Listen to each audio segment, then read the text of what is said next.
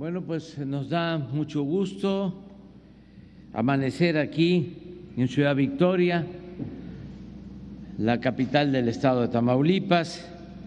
Acabamos de terminar nuestra reunión de seguridad. Vamos a iniciar escuchando al doctor Américo Villarreal, gobernador de Tamaulipas, y posteriormente el general secretario Luis Crescencio Sandoval González va a informar sobre la situación de seguridad en Tamaulipas. Terminando, el general Sandoval, ya abrimos para preguntas y respuestas. De modo que le damos la palabra. Muy buenos días. Señor presidente Andrés Manuel López Obrador, a solo unos días de haber iniciado el nuevo gobierno del Estado, es un honor recibirlo nuevamente en nuestra tierra y refrendarle, en nombre del pueblo de Tamaulipas y del mío propio, la hospitalidad y el afecto que usted ha ganado entre nosotros. Su visita anima nuestra esperanza en un futuro infinitamente mejor la misma esperanza con la que logramos vencer toda la que ya está en marcha en nuestro Estado. Porque efectivamente, señor presidente, Tamaulipas es un pueblo valiente, heroico, que valora y le agradece sinceramente sus repetidas expresiones de cariño y de respaldo. Bienvenido a Tamaulipas. Saludo respetuosamente a representantes de los medios nacionales y locales que nos hacen el favor de acompañarnos. Envío desde la capital tamaulipeca el saludo fraternal a quienes siguen esta conferencia mañanera. De la misma forma, nos alienta la presencia que tuvimos el día de ayer del equipo de colaboradores del señor presidente, con quien tuvimos una reunión muy productiva, en la que se plantearon proyectos fundamentales para el aprovechamiento de las grandes ventajas que tiene y ofrece Tamaulipas y para la atención prioritaria que debemos dar a los más pobres. Los puntos de convergencia y las oportunidades para restablecer la colaboración entre el Gobierno federal y el Gobierno del Estado son alentadoras y nos anuncian mucho trabajo, así como resultados favorables en prosperidad, en seguridad y paz, y por supuesto en bienestar y justicia social. Venimos de una, de una contienda política difícil y yo diría inédita en la historia reciente del Estado, que no ha terminado ni con el relevo constitucional. Tamaulipas ha decidido desterrar el veto y hasta el sabotaje contra las políticas públicas de la Cuarta Transformación. Votar por la recuperación de nuestra soberanía energética y el combate de la corrupción de la verdadera división de poderes, del respeto a los derechos humanos, de los programas de bienestar que no tienen precedente y que son ahora garantía constitucional. En el gobierno anterior se siguió endeudando al Estado y se apartaron de las estrategias de seguridad del gobierno de México. Al continuar por la vía de la violencia y el alarde de la capacidad de fuego, para imponer con más violencia y autoritarismo una seguridad ficticia, rubro, rubro que por cierto sigue siendo con mucho la principal demanda y preocupación de la sociedad tamaulipeca.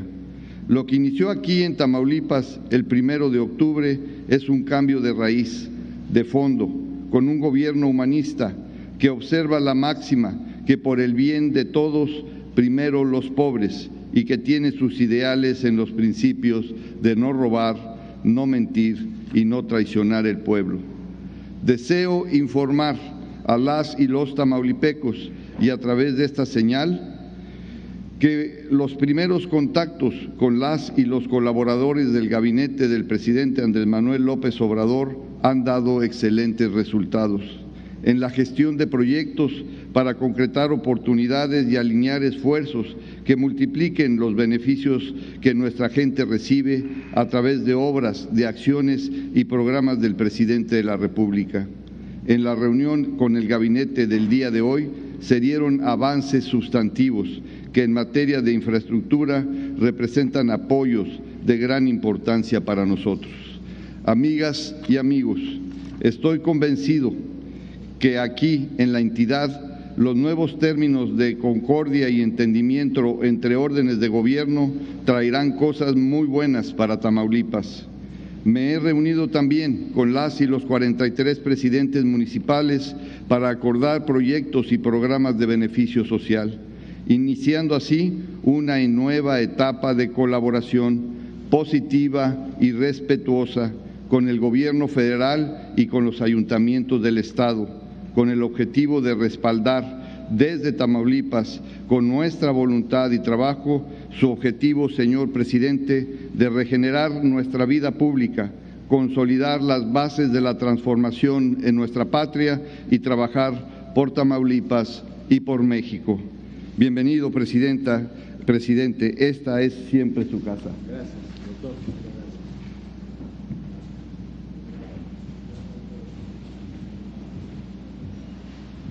Con su permiso, señor presidente. Muy buenos días.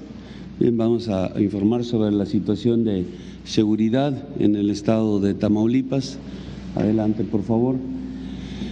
Bien, desde el inicio de la administración, el Gobierno de México, dentro de la Estrategia Nacional de Seguridad Pública, pues se diseñaron acciones específicas eh, para el estado de Tamaulipas, considerando la situación que se vivía y este, eh, se estableció como, como acción, como concepto operativo, lo que ustedes ven aquí en la pantalla, un despliegue flexible, un mando y control centralizado, una inteligencia selectiva una iniciativa, concentración economías de fuerzas, aquí trabajando pues eh, principalmente eh, las fuerzas federales, que es el ejército, la Guardia Nacional, cuando ya nace y se incorpora a la estrategia, eh, la Fuerza Aérea y, la Marina.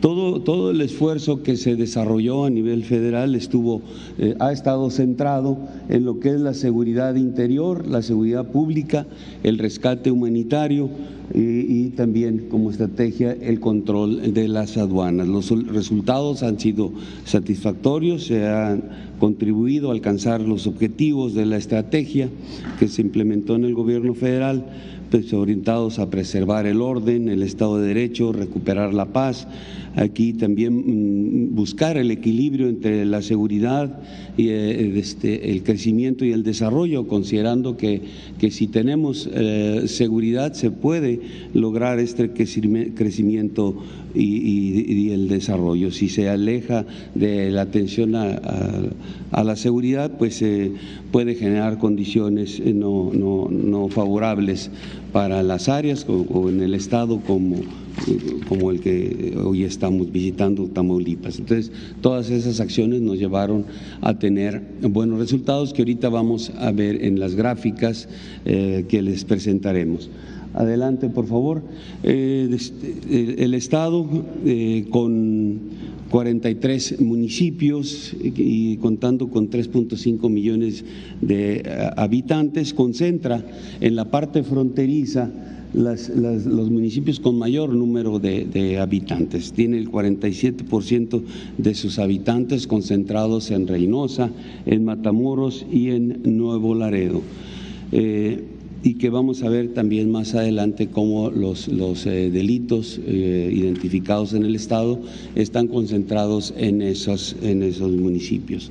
En cuanto a la asistencia del señor gobernador a las reuniones de la coordinación estatal en las mesas de, construcción de paz y seguridad, desde que eh, tomó posesión, pues ha participado en el 100% de ellas, 17 reuniones se han, realizado y en ellas ha estado presente, pues eh, dirigiendo, coordinando los esfuerzos para ah, eh, este, desarrollar acciones en el ámbito de la seguridad que conlleven precisamente a la seguridad de los ciudadanos.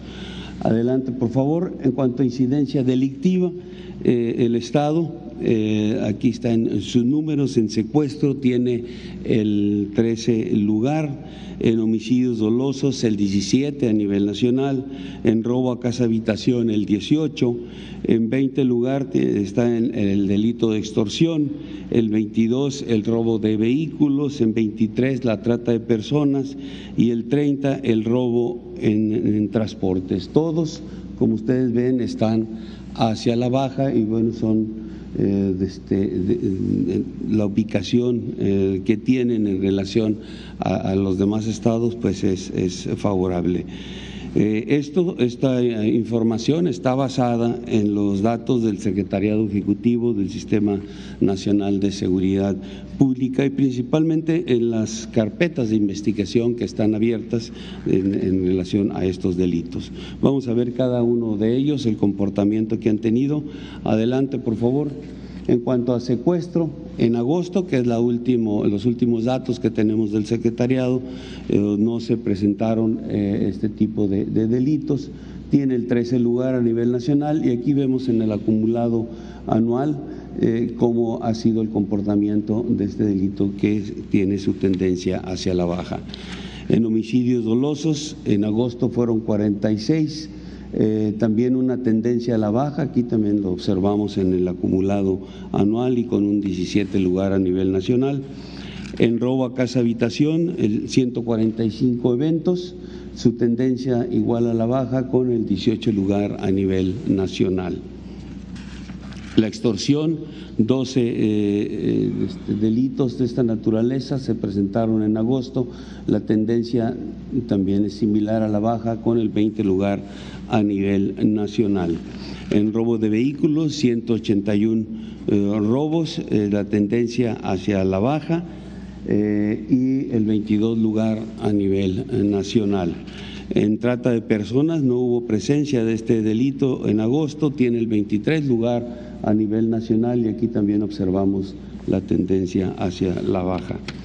En robo de en transportes no, no se presentó el delito, tiene el 30 lugar, este delito pues, prácticamente no, no ha tenido oh, presencia en el Estado. Sumando todos los delitos, ya eh, estableciendo los delitos de, de, impacto, todos reunidos, ha tenido 1.522 eventos, tiene el 23 lugar a nivel nacional y también se identifica una tendencia hacia la baja de, ya sumados todos estos delitos de impacto. En cuanto a homicidios dolosos por entidad federativa en la presente administración y hasta el mes de agosto, tiene, está ubicado en el 20 lugar con 2.098 homicidios, por debajo de la media. La media nacional es 3.329 homicidios. Y considerando estos homicidios dolosos por cada 100.000 habitantes, tiene el 17 lugar con 59 eh, homicidios, siendo la media nacional de 92. Eh, en cuanto a los municipios con mayor incidencia delictiva, considerando homicidios dolosos, robo de vehículos, narcomenudeo, que son los, los que afectan eh, a la población o mayormente a la población, los que pueden generar inseguridad si están presentes, aquí vemos que tenemos a Reynosa, Nuevo Laredo, Matamoros y desde Victoria, eh, los municipios que tienen mayor incidencia en estos homicidios. Eh, el 74% de la suma total de estos homicidios en el Estado están concentrados en estos cuatro municipios. Eh, también vemos homicidios vinculados a delincuencia organizada. Del total general de homicidios dolosos en el Estado y en todos los estados, eh, el 75% de esos homicidios dolosos lo ocupan los homicidios vinculados a delincuencia organizada.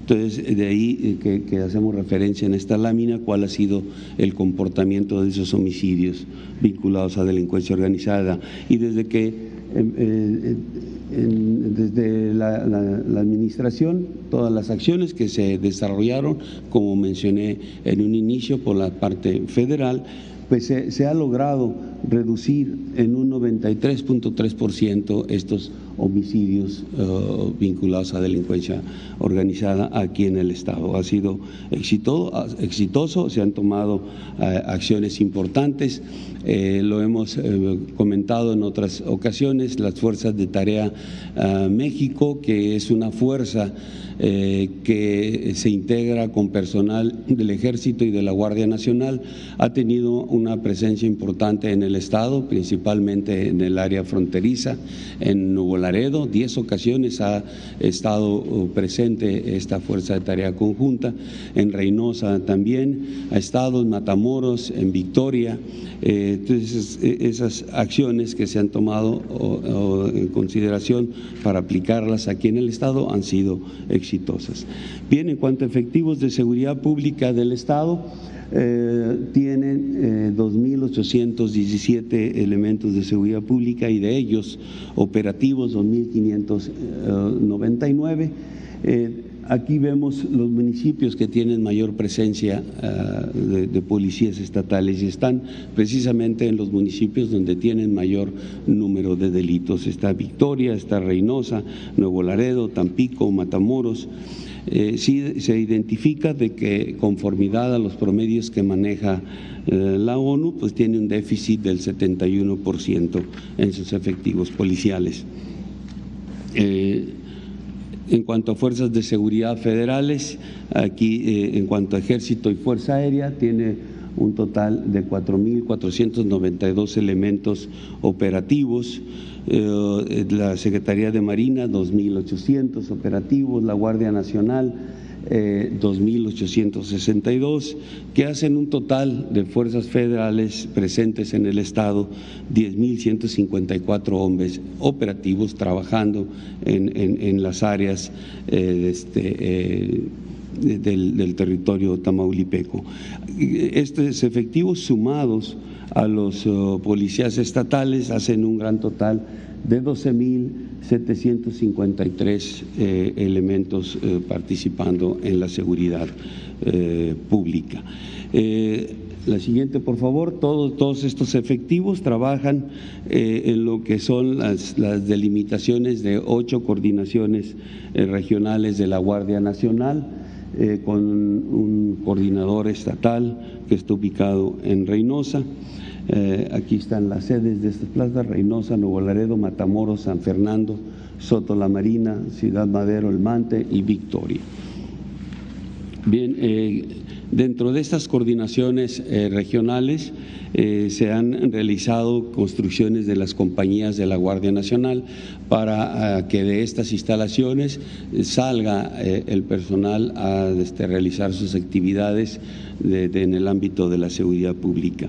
En el 19 eh, se construyeron tres instalaciones en Ciudad Mante, en Nuevo Laredo, en Reynosa. En 2020 otras tres en Matamoros, San Fernando, Soto La Marina. Eh, en el 21 se construyeron dos más en Ciudad Victoria y en Nueva Ciudad Guerrero. También eh, se le asignaron por instalaciones a la Guardia Nacional, instalaciones que son del ejército, fueron cedidas a la Guardia Nacional para que también se, se estableciera personal eh, de la Guardia y de ahí desplegara. Estas fueron el cuartel móvil que tenemos en San Fernando, el cuartel móvil que tenemos en, Mante y también aquí en las instalaciones del 77 Batallón de Infantería también fueron proporcionados áreas para su este, eh, alojamiento. Y, y, despliegue posterior. En este año estamos construyendo 12 12 compañías de la Guardia Nacional. Estas serán en Ciudad Mier 3, en Altamira 2, en Reynosa 2, en San Fernando 2, en Ciudad Mante, en Miguel Alemán, en Río Bravo. Y, este, y para el 23, dentro del proyecto que se tiene para eh, fortalecer a la Guardia, eh, se tienen consideradas nueve más. Estas serán en Nuevo Laredo dos, en Ciudad Victoria dos más, en Vallehermoso, en Méndez, Aldama, Padilla e Hidalgo. De tal manera que en el 2023, a finales del 2023, el Estado contará con 32 instalaciones eh, este, de, que estará la, Guardia Nacional eh, ocupando en todo el territorio tamaulipeco para tener una presencia y un cubrimiento pues, eh, total de, las áreas en donde, donde tiene que generar condiciones de seguridad para los ciudadanos. En cuanto a asignación de recursos federales y estatales en materia de seguridad pública, en el Fondo de Aportaciones para la Seguridad Pública el Estado recibe 297.3 millones de pesos y en lo que es el fortalecimiento de municipios y demarcaciones territoriales, el Fortamun, 2.598.7 millones de pesos. Eh, como resultados de, la estrategia eh, del ámbito de la seguridad pública, se ha tenido en la eh, administración resultados importantes. los más relevantes, 38.247 kilogramos de marihuana asegurados, 2.726 de cocaína, 24 kilogramos de heroína, 512 kilogramos de metanfetaminas, 2.148 detenidos, 3.987 vehículos asegurados, 3.652 armas de fuego, 20.4 millones de pesos asegurados a la, delincuencia organizada, así mismo como 6.7 millones de dólares. Eh, finalmente, en lo que corresponde al plan Marina, el plan de la Guardia Nacional y el plan de N3E para apoyo a la población eh, civil, se han registrado 202 eventos, eh, se han beneficiado a 8.625 personas. Los efectivos que han participado en estos 202 eventos han sido por parte del Ejército y Fuerza Aérea 6.463 elementos con 742 vehículos y 10 aeronaves, por parte de, eh, o dentro del Plan Marina 856 efectivos, 54 vehículos y 3 aeronaves y por parte de la Guardia Nacional 950 efectivos, 72 vehículos y 5 aeronaves. Principalmente se han atendido eh, heladas, frentes fríos, incendios forestales, lluvias fuertes, eh, este, huracanes, inundaciones, eh, este, que, que, han tenido presencia en diferentes áreas del estado de Tamaulipas. Es todo, señor presidente. Muchas gracias. Bueno, pues si les parece, eh, nos eh, ponemos de acuerdo. Una este, pregunta de compañera, compañero de Tamaulipas y una eh, de medios nacionales. Tamaulipas.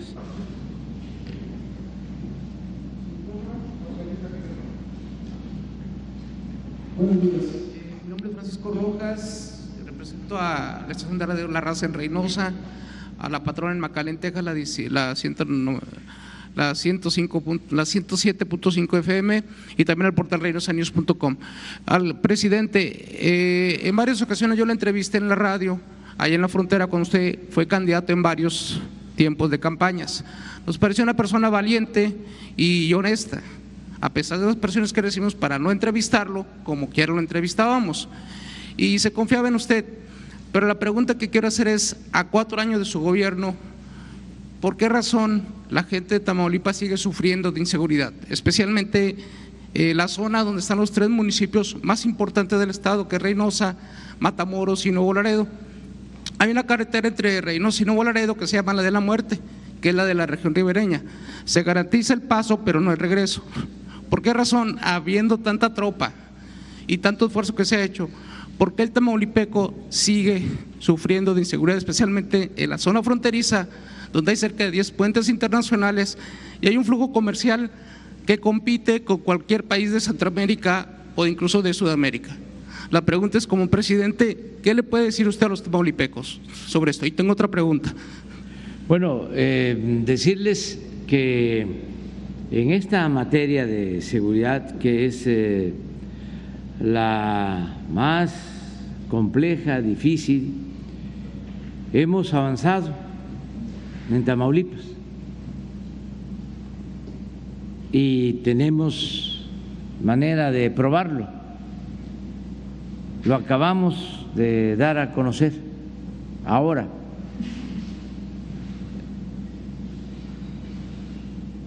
Los datos no mienten son cifras oficiales, tienen que ver con el sistema de información que se maneja a nivel nacional y también con información del INEGI.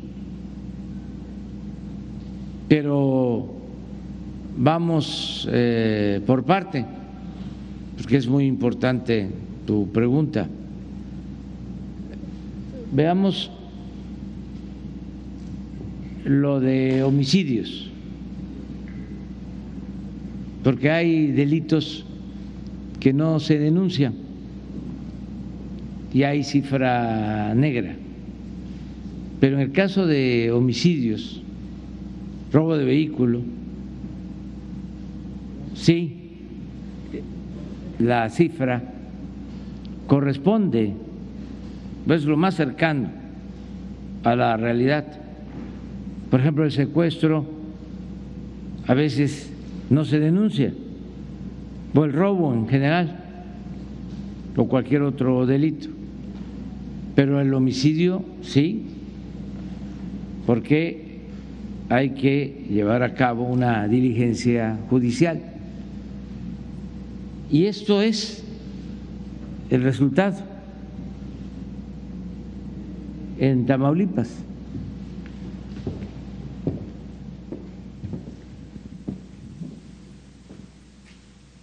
Aquí entramos nosotros. Aquí terminó el gobierno de el licenciado Peña.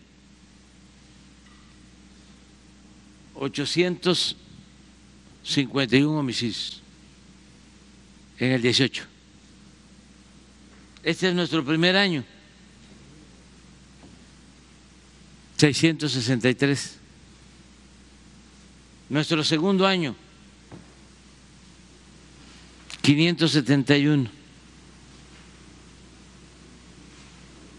El año pasado, 526. Y eso es lo que llevamos hasta ahora. Y estamos seguros que va a haber una disminución. ¿Por qué se ha logrado esto?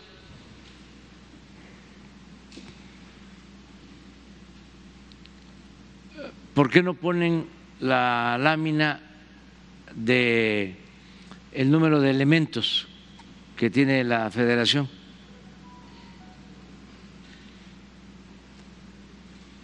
Antes no habían estos elementos. Solo la Guardia Nacional que se creó en el 19,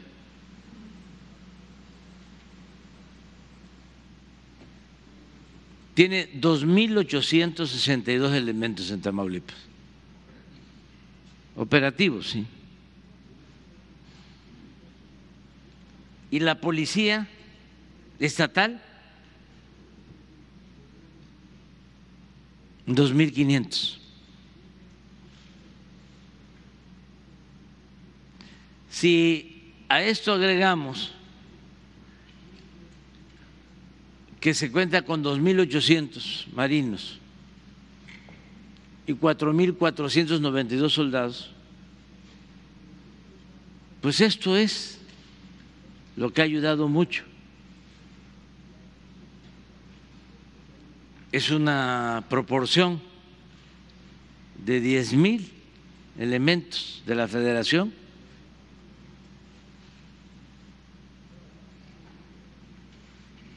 frente a 2.599 del Estado. Hemos cumplido con nuestro compromiso, aún, lo dije anoche, cuando no había la mejor coordinación, pero aún con diferencias políticas, electorales evidentes, nunca dejamos en situación de desamparo a los tamaulipecos. Nunca. Aunque yo no venía como voy a Oaxaca, de todas maneras estábamos atendiendo. Ahora con el doctor Américo vamos a mejorar mucho más. No quiere decir eso que ya esté resuelto el problema de la inseguridad, pero es contestar tu pregunta de que sí, hemos avanzado, que no se ha agravado la situación. Esto es importante, pero todavía más importante que esto es lo que hemos hecho en materia de bienestar en Tamaulipas. Por ejemplo, hay tres mil doscientos setenta jóvenes en Tamaulipas del programa Jóvenes Construyendo el Futuro. Estos 3.270 jóvenes reciben un salario mínimo, que en el caso del norte de Tamaulipas es de el doble de lo que se recibe en el resto del país, porque fue otra de las decisiones que tomamos desde que llegamos, lo dije también ayer, aumentar en la frontera el doble el salario mínimo. Entonces, estos jóvenes trabajan como aprendices en centros comerciales, en pequeñas empresas, en talleres, y esto ayuda mucho para que no los enganchen y se los lleven las bandas. Este es un buen programa con ese propósito. Y hay 4.923 jóvenes becados de nivel licenciatura en Tamaulipas, casi cinco mil, que reciben 2.550 pesos mensuales de beca. Esto no había antes. ¿Qué decían de los jóvenes? De que eran ninis, ni estudian ni trabajan, y nunca habían eh, atendido a los jóvenes, nunca. Nada más eh, se decía, ahí andan de halconcitos, ahí están en las gasolineras, ahí están en la entrada de los pueblos, pero no se hacía nada por los jóvenes. Esto es lo más importante, atender las causas, porque la gente, ni en Tamaulipas, ni en México, ni en ninguna parte del mundo, es mala por naturaleza, son las circunstancias las que llevan a algunos a tomar el camino de las conductas antisociales. Por eso si atendemos las causas, si hay trabajo, si hay buenos salarios, si hay bienestar, si hay oportunidades para la educación, vamos a ir serenando a Tamaulipas y a todo el país y va funcionando nuestra estrategia. Lleva tiempo, quisiéramos que se avanzara más, pero vamos eh, a seguir adelante. Entonces eso es lo que puedo comentarte. Déjeme decirle que en la frontera lo que sobra es trabajo y lo que faltan son trabajadores, eh, especialmente del sector maquilador. No habrá desde, en esta pregunta, no habrá desde el gobierno federal hacia municipios, por ejemplo, como Reynosa, que es la ciudad más importante del estado, la que genera el 25% del empleo e incluso tiene cerca del 25% del votante tamaulipeco por parte de dependencias federales hacia esta frontera. Y le voy a decir por qué.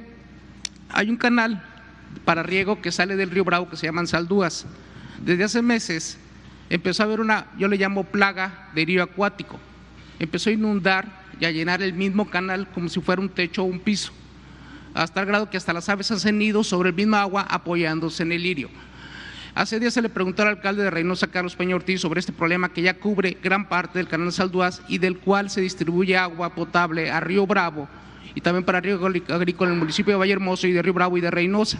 Es decir, más de un millón y medio de habitantes se benefician de este canal Ansaldúas. Ha perdido oxígeno, está contaminado y la respuesta que dio el alcalde es que van a esperar hasta el mes de marzo a que el agua o la corriente se lleve el lirio acuático porque sale muy caro quitarlo. Esa es una responsabilidad de la Comisión Nacional del Agua, que dejó crecer el problema y que hasta ahorita no lo ha atendido. Eh, ¿Usted está enterado de esto o nos lleva a pensar también aparte de que quizás hay desdén del gobierno federal hacia la zona fronteriza de Reynosa y este espectáculo que le digo negativo se puede ver o lo puede ver cualquier persona en la ciudad? ¿Está usted enterado de esto? No, en este específico sobre eh, el lirio acuático, eh, pero vamos a atender la petición que se nos hace y además de que es importante limpiar el río o el canal para que este, no se mm, contamine el agua, porque pues el lirio lo que hace es quitarle el oxígeno al agua se echa a perder. Entonces sí se puede limpiar y sí es algo que tiene que ver con la Comisión del Agua y vamos a atenderlo. Nos vamos a poner de acuerdo con el gobernador, con el que ya dije tenemos muy buena relación y le tenemos mucha confianza y nos vamos a poner también de acuerdo con el presidente municipal, pero sí vamos a atender estos eh, no, me otra pregunta porque me dijeron que eran dos. ¿Puedo una tercera pregunta? ¿Ah, sí? Sobre los periodistas en Tamaulipas, eh, hay compañeros que siguen siendo protegidos por el sistema de protección pero aparentemente hay fallas en la comunicación. Eh, en el proceso de protección en general, no sé decirle en corto que, pero me han platicado ellos que de repente los aparatos que traen no funcionan, les llaman tarde, etcétera, etcétera. Tamaulipas se ha distinguido por ser una zona alta en riesgo de periodistas. Lamentablemente la mayoría de los crímenes o atentados contra los comunicadores no han sido atendidos ni resueltos. La pregunta es, ¿está usted enterado de esto también, de lo que está pasando? Hablo por mis compañeros en Tamaulipas. Sí, estoy totalmente enterado de esto, completamente. Eh, sobre el canal lleno de lirio, de jacinto, se les dice en mi pueblo. Este, no, pero sobre la violencia a los periodistas estoy al tanto del asesinato que hubo recientemente de un periodista aquí en Ciudad Victoria. Precisamente mañana vamos a informar eh, sobre las investigaciones que se han realizado. Este es un caso que atrajo la Fiscalía General de la República. Mañana, como lo hacemos cada mes, se da un informe sobre la situación de seguridad en el país y se da a conocer lo de estos asesinatos para que no haya impunidad este, y se castigue a los responsables. En casi todos los casos de asesinatos a periodistas hay detenidos, ya este, se tiene de se tienen procesos muy avanzados, no hay prácticamente impunidad. Sin embargo, en el caso de Ciudad Victoria, de este compañero, todavía este, nos falta avanzar y lo vamos a hacer y mañana vamos a informar sobre el mecanismo de protección.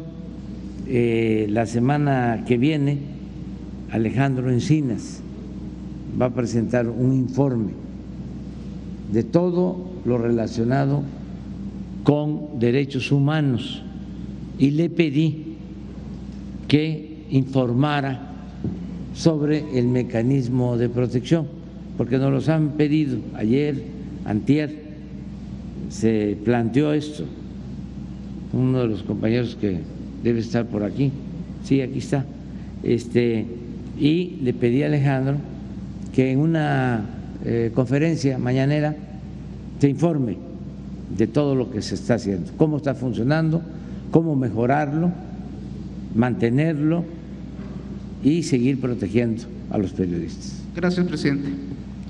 Ahora una, a ver, y luego dos mujeres, ¿eh? Porque ya- Muy buenos, una, uno. Muy buenos días, presidente. Miguel Arzate, del Sistema Público de Radiodifusión del Estado Mexicano, Canal 14. Preguntarle, presidente, ¿cómo- ¿cuáles serán los principales retos que tendrá Tamaulipas ahora con el gobierno del doctor Américo Villarreal? ¿Cómo evalúa todo lo que está sucediendo en Tamaulipas, con- tomando en cuenta todos los, los- los contextos, lo que ha sucedido? Eh, el gobierno pasado, eh, cómo se, se registró, los señalamientos que hubo en contra del ahora exgobernador, exgobernador que ahora tiene una orden de aprehensión, no se sabe dónde está, se encuentra pues prófugo. Eh, la elección que se dio aquí en Tamaulipas, cómo le evalúa eh, con la mayor participación a nivel nacional. Usted ha mencionado que es un ejemplo, pero cómo evaluar con este contexto que se está dando. Eh, Después de esto, los señalamientos que hay contra el gobernador en su momento, estos intentos que hubo de la oposición por tratar de, de echar por la borda la elección aquí en el Estado. Eh, después de esto, pues sucede la trágica muerte del senador suplente del doctor Américo y está en puerta una elección extraordinaria aquí en el Estado. Eh, se habla que por parte de la oposición, o se ha mencionado, que uno de los posibles candidatos podría ser justamente García Cabeza de Vaca. Eh, ¿Cómo evalúa todo esto en el Estado, presidente? También tomando en cuenta que eh, durante el gobierno estatal pasado no hubo mucha oportunidad de, venir usted el día, como viene el día de hoy, a dar una conferencia matutina. ¿Cómo evalúa todo lo que está pasando aquí en Tamaulipas? ¿Cómo evalúa los retos que tiene el Estado? Y si nos podía también contestar el gobernador, ¿cuáles serán los principales retos que tiene ahora en su administración? ¿Por dónde empezar? Bueno, yo estoy optimista, eh, siempre lo soy, eh, porque creo en el pueblo, aquí se demostró, lo dije ayer, lo he estado repitiendo, que es mucho el pueblo de Tamaulipas. Y cuando un pueblo eh, decía Hidalgo y lo retomó Juárez, el pueblo que quiere ser libre lo será. Y eso fue lo que demostró Tamaulipas.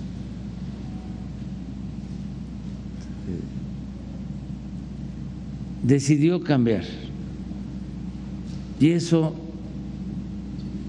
fue muy importante, es histórico.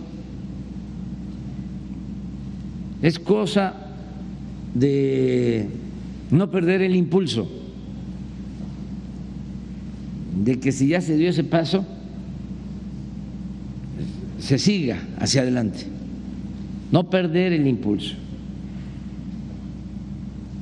Y que eh, la gente vea de que no fue en vano el estar haciendo colas, el aguantar amenazas, el quedarse callados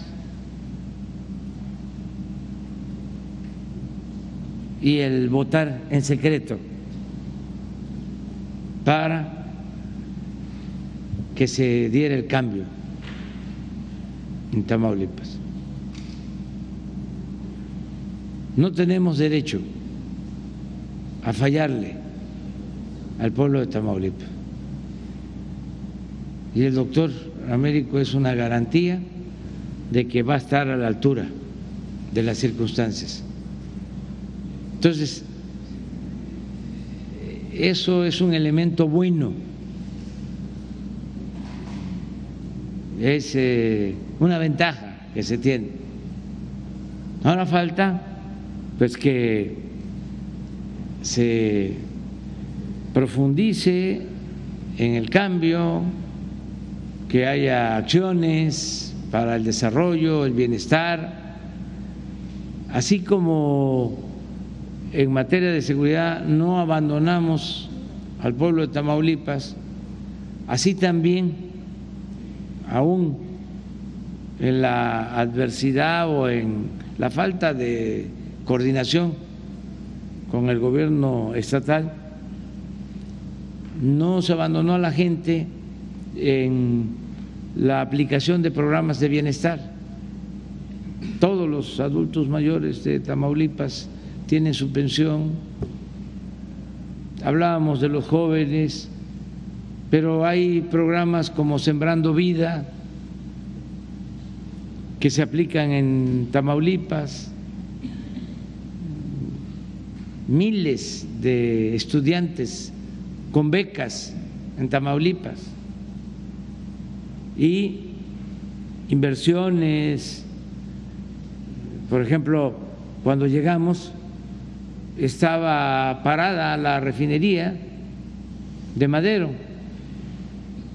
llevaba tiempo sin operar y le echamos a andar y hemos invertido alrededor de 8 mil millones de pesos. Y vamos a seguir invirtiendo. Y el puerto de Altamira va a tener mucho auge porque se va a procesar el gas, se va a poner una planta de licuefacción, consiste en que el gas eh, se congela, eso es, eh, se licúa y eh, congelado en barcos. Se puede transportar a Europa y allá en una planta de regasificación vuelve a su estado natural eh, pues una planta de liquefacción eh, se va a poner en Altamira para eh, llevar gas a Europa. Ya se firmó el contrato con una empresa estadounidense y ayer hablábamos de que vamos a mantener el programa de apoyo a la frontera Muchos no saben, pero en todas las ciudades fronterizas de Tamaulipas el IVA es 8%, no 16%. El impuesto sobre la renta es 20%. La gasolina en la zona fronteriza en Tamaulipas, pues yo creo que cuesta tres, cuatro, hasta cinco pesos menos por litro que lo que cuesta en el resto del país. En toda la frontera de Tamaulipas, el salario desde que llegamos ha aumentado 140% en términos reales. Esto es eh, descontando la inflación. Si habláramos de términos cuantitativos, estaríamos hablando del 200% de incremento del salario mínimo en la frontera, porque hay un plan que iniciamos desde el 2019 con ese propósito de apoyar a la zona fronteriza. Entonces vamos a continuar con eso, eh, apoyando al pueblo de Tamaulipas o vamos a continuar apoyando al pueblo de Tamaulipas y respaldando al doctor Américo. Lo otro tiene que ver con lo judicial. y no me quiero meter en eso. Quiero ver hacia adelante de cómo este pueblo eh, tan sufrido merece un mejor destino. Y eso es lo que vamos a procurar y estamos muy contentos de estar en Tamaulipas y de una nueva circunstancia, porque el doctor es un hombre honesto, limpio, bueno, como eh, lo merecen los tamaulipecos. Depende mucho el desarrollo de los pueblos de eh, buenos gobernantes y en especial de la honestidad de los gobernantes, porque lo que más ha dañado a Tamaulipas, lo que más ha dañado a México ha sido la corrupción. Siempre lo digo, parezco disco rayado, pero lo voy a seguir diciendo porque soy perseverante. La corrupción no es tan mala como una pandemia, es eh, peor que eso, o no es mala como una pandemia, es peor, es una peste. Y eso era lo que impedía a Tamaulipas y a México salir adelante. Entonces, Estoy muy contento por esta nueva circunstancia y pues ya desde anoche eh, se establecieron comunicaciones con todos los miembros del gabinete del gobierno federal, con el doctor, que además, lo dije ayer, tiene su plan para Tamaulipas y él puede responderle, responderte sobre eh, cómo vamos a, actuar o cómo va a actuar él y cómo lo vamos a apoyar.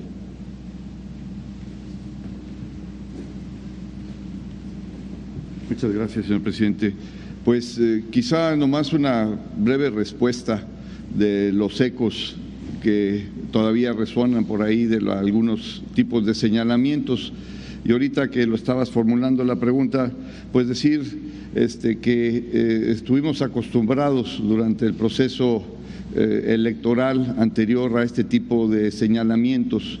Pero me quedan dos premisas en esa situación de estos señalamientos que constantemente se desmintieron porque estaban construidos con mentira e hipocresía, al grado de que en las últimas fechas inclusive se atrevieron a decir y hacer comunicados que atribuyeron a la Embajada de Estados Unidos y al propio embajador que tuvieron que ser desmentidos por él mismo en el intento de seguir manteniendo estos señalamientos desde el punto de vista electoral.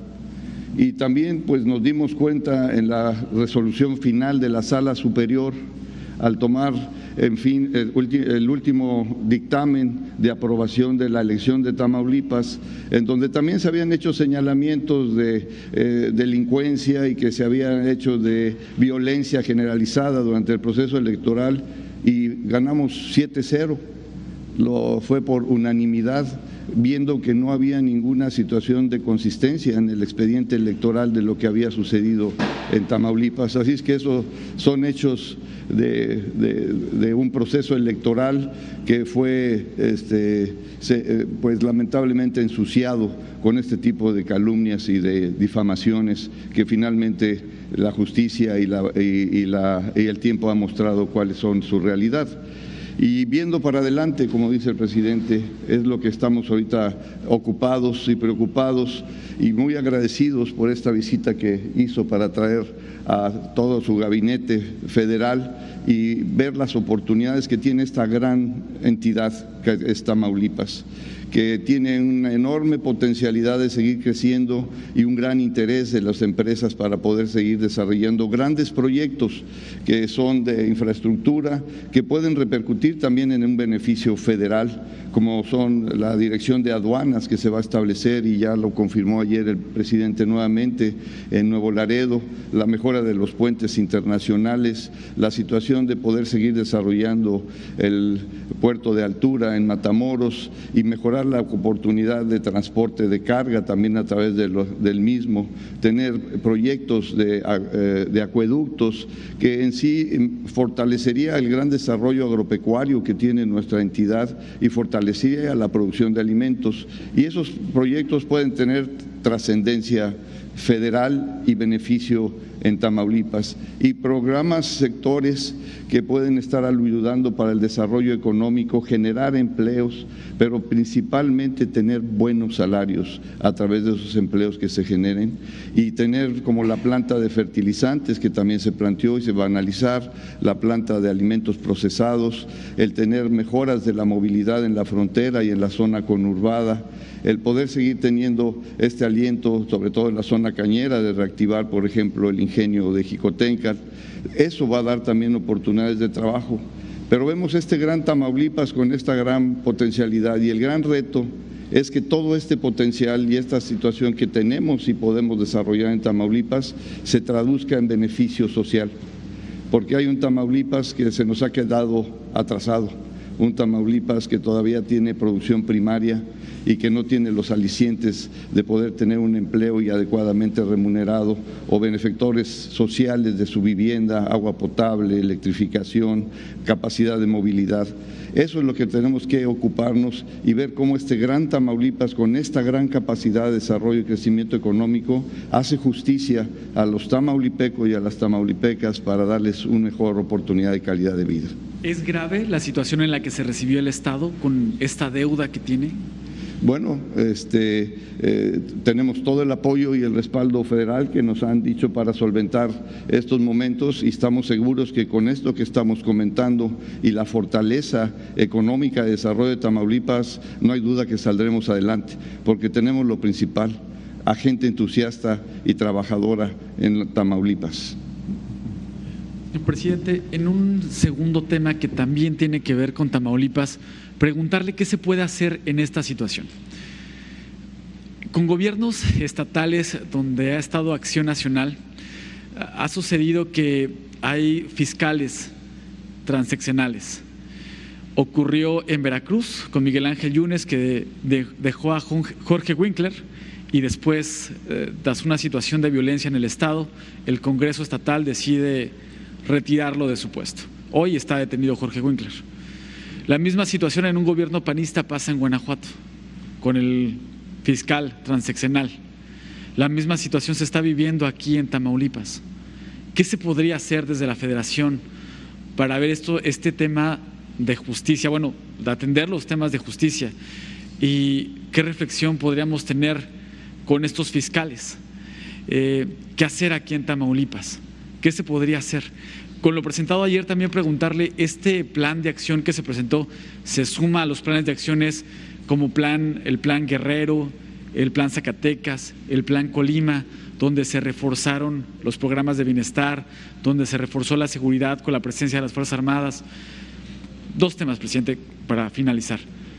¿Qué se podría hacer con este tema de los fiscales? ¿Qué reflexión podría darnos? Y este plan que se presentó ayer se suma a los otros planes con otros estados donde se requiere atención prioritaria. Sí, este, en el caso de eh, los planes de apoyo a Tamaulipas y a otros estados, pues eh, el propósito es eh, reforzar donde más se necesita, donde más se, se requiere. Tamaulipas se quedó eh, como estado rezagado. Eh, hay, como lo menciona el gobernador, dos Tamaulipas. Hay un Tamaulipa en donde eh, hay mucha demanda de fuerza de trabajo, lo decía el compañero.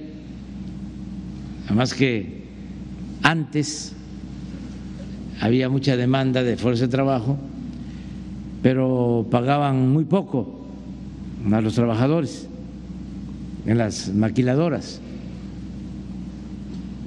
Trabajaban tres, cuatro horas, digo tres, cuatro días, mujeres eh, hasta doce horas diarias en Reynosa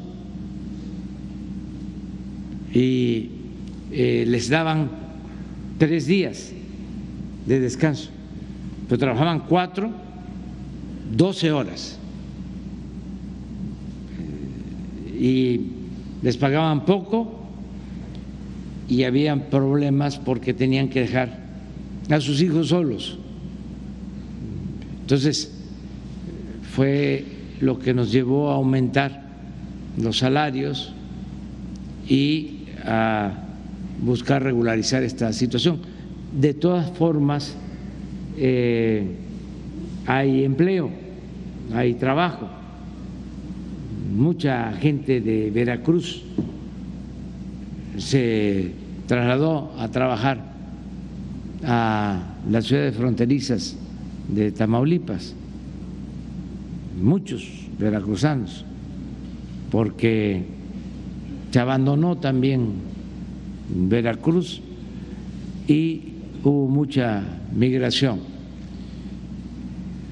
Hay muchísimas familias veracruzanas en las ciudades fronterizas de Tamaulipas. Eh, pero hay eh, otros municipios de los 43 que eh, están marginados, que la gente padece de lo indispensable, de lo básico. Entonces, se tiene que apoyar a Tamaulipas, ese es el propósito. Y eh, decirle a los tamaulipecos, para este, ser muy claros y concretos, es de que vamos a ayudar doctor para que este fin de año, a pesar de las deudas, no deje de pagar a los trabajadores al servicio del Estado. Le vamos, si es necesario, adelantar participaciones para que no falte eh, el presupuesto, sobre todo que eh, se tengan los sueldos de los trabajadores, los aguinaldos, que pueda cerrar bien el año, que no tenga ninguna preocupación. Eso ya es un compromiso. Ayer eh, me acompañó el subsecretario de Hacienda, Juan Pablo, Juan Pablo Devoto, y ya llegamos a ese acuerdo. También para que le dé tranquilidad a los trabajadores al servicio del Estado, maestros, médicos, enfermeras, policías, oficinistas, que tengan seguro de que no les va a faltar su eh, sueldo y su aguinaldo y se va a cerrar bien el año. ¿Qué hacer con los procuradores? Bueno, cuando se aprobaron estas eh, leyes, eh, creo que no se pensó que era demasiado tiempo Fíjense que los periodos presidenciales antes en México eran de cuatro años. En Estados Unidos siguen siendo de cuatro años. Periodo presidencial en Estados Unidos con posibilidad de una reelección. Pero de todas maneras, este, es la gente la que decide. Son cuatro años y una reelección. Acá se decidió que fuese en seis años, sin reelección. Y es muy bueno eso, Pero en el caso de los procuradores, resolvieron, no sé, Adán, creo que 10 años. Depende de los estados, pero promedio son 8 años. Promedio 8 años. El de Guanajuato lleva 14 y le faltan dos. Entonces se les pasó la mano, o sea, es mucho.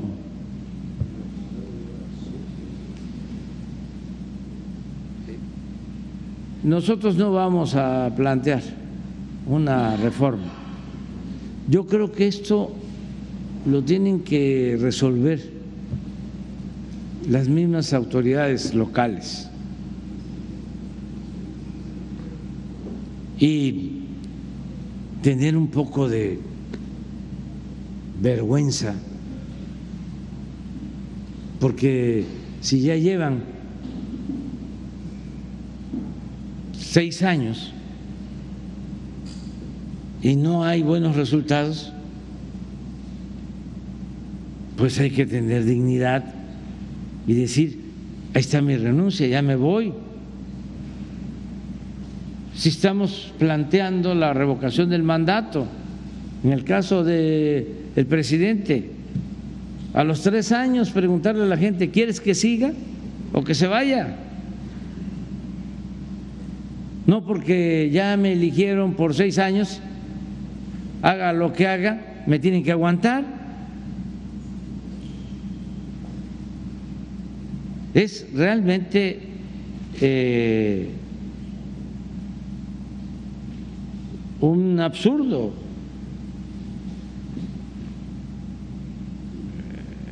Los mismos eh, procuradores,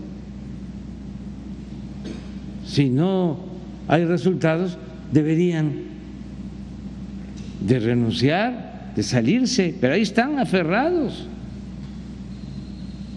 Y lo peor es que algunos hasta cometen delitos, no se asocian, como dirían en mi estado, se amacollan con la delincuencia.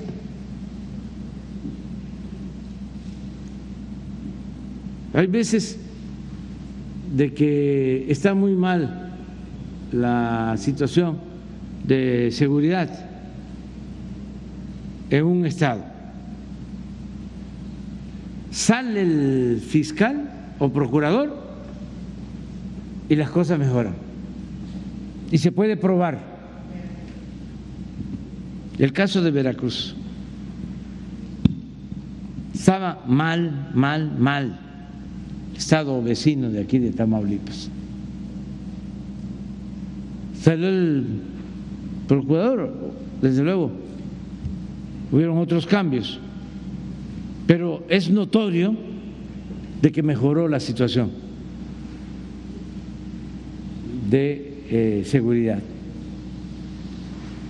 Entonces sí hay que seguir este, tratando este tema y si no hay buenos resultados, pues eh, no puede haber impunidad, nadie puede ser absoluto eh, en ningún nivel de la escala, nadie debe sentirse absoluto. Eso es lo que puedo yo comentar y eh, estar pendiente de los eh, resultados. Sí hay eh, estos problemas todavía en algunos estados. Luego también se eligieron así a los fiscales anticorrupción. Los eligieron los mismos gobernadores, no en todos los casos, para no generalizar. Pero imagínense si este se elige al fiscal anticorrupción por 10 años, 12 años, pues se garantiza impunidad. Es como la otra práctica que hay que desterrar, de que salen los gobernadores y reparten como 10, 15, 20 notarías a sus amigos, a quienes les ayudaron.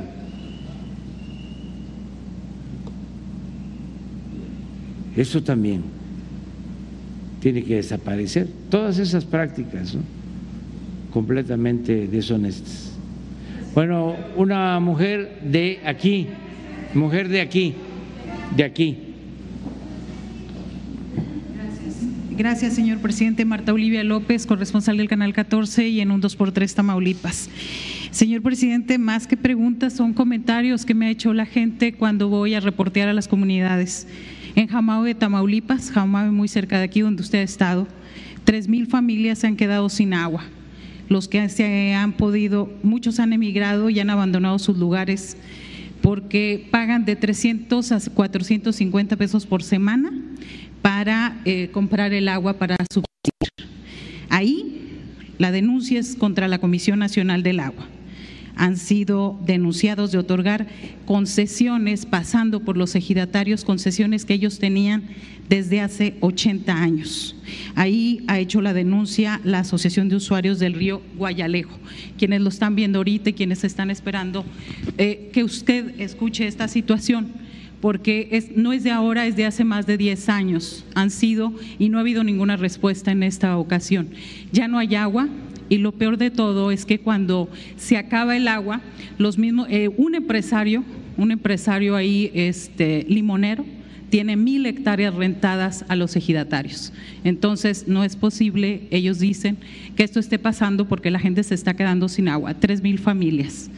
Dos, en el ejido Benito Juárez de Altamira tienen 40 años con un problema en el Tribunal Superior Agrario, donde se les ha imposibilitado la ampliación del ejido. Más de 40 años, desde el 1981, están demandando esta situación. Ahí eh, el Tribunal Superior Agrario ha dado la razón siempre a los latifundios y a los dueños de los ranchos alrededor. Ellos están pidiendo, ya se han convertido ellos en especialistas los campesinos en todo el trámite agrario. Y eso, por una parte, cuando uno va a reportear, eso es muy bueno, pero por otro es muy triste porque ellos están esperando y haciendo trámites y trámites continuamente. Señor presidente, el 12 de septiembre, en Nuevo Laredo, siete personas, la mayoría jóvenes, albañiles, tres de Tampico, tres de Victoria y uno de Río Bravo fueron a trabajar allá a una empresa de la Universidad Autónoma de Tamaulipas, al Centro de Lenguas. No han aparecido, no han estado, desaparecieron de la faz de la tierra. Son pobres porque eran la mayoría trabajadores albañiles. La semana pasada en Nuevo Laredo desapareció durante 15 horas el alcalde de Guerrero, Coahuila. Aparecieron junto con ocho personas más, funcionarios de su mismo nivel. Aparecieron, las versiones señalan que hubo un millón de dólares de rescate. Sin embargo, para estas familias, para ellos que están esperando, no saben absolutamente nada y no se ha avanzado. Ellos, yo quiero pensar que no porque ellos sean pobres no tengan derecho a aparecer. Algo está pasando en Nuevo Laredo, señor presidente, y creo que el hecho de negar o de ocultar o de decir que no pasa nada a las familias, sobre todo a los desaparecidos, no nada más de ellos, creo que eso no nos hace bien a nadie. Y por último, el gobierno de Francisco Javier García Cabeza de Vaca, ahorita que hablaba de la Fiscalía, hizo varios montajes judiciales, por ejemplo, en el caso de los periodistas, tres asesinados en su sexenio, en uno de ellos hizo un montaje donde se llevó y eh, encarceló a ocho reporteros. Todos ellos salieron absueltos porque no tenían absolutamente nada que ver. Y eso ha sido en el caso de la masacre de Camargo, donde 19 personas fueron calcinadas, 16 de ellos guatemaltecos, las familias de las víctimas no han recibido la celeridad del caso.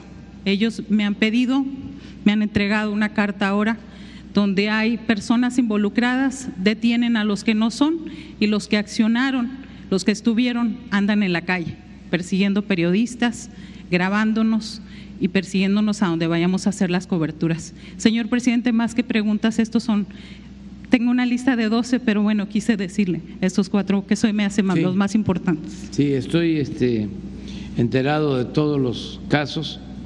Eh, le vamos a pedir a Rosa Isela Rodríguez, secretaria de Seguridad, que platique contigo eh, sobre todos los temas y que se atienda eh, lo del agua, lo del problema agrario, ya lo de los desaparecidos eh, en Nuevo Laredo ya es un tema que no los han tratado los familiares.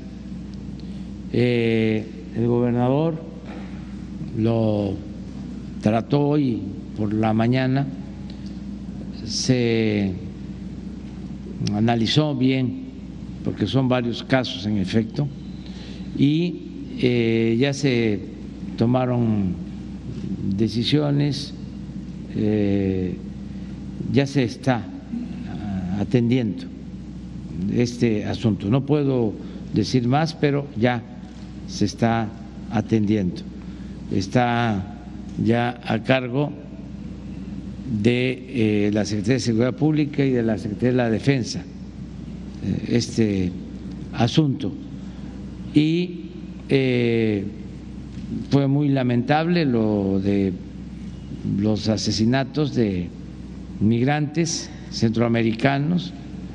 Eh, siempre tenemos presente este caso y se va a seguir eh, investigando y se va a seguir atendiendo. Entonces, todo lo que planteas, me gustaría que se lo transmitas a Rosa Isela y que se haga un, plan y un compromiso de que va a haber atención.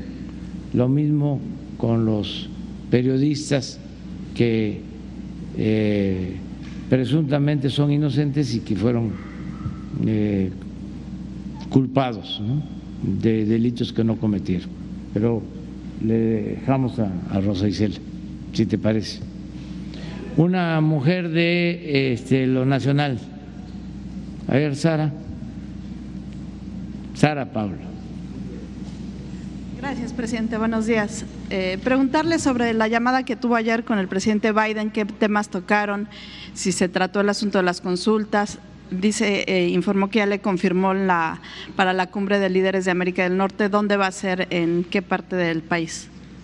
Bueno, eh, yo nada más introduzco, hago un pequeño prólogo.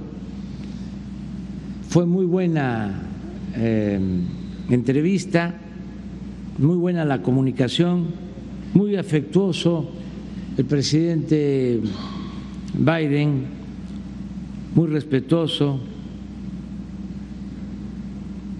agradeciendo de las buenas relaciones que hay entre nuestros gobiernos. Hablamos del intercambio económico, comercial, hablamos de que México es el principal socio comercial de Estados Unidos. Esto de acuerdo a los últimos datos. Hablamos del tema migratorio. Celebramos que se haya tomado la decisión de entregar visas temporales a hermanos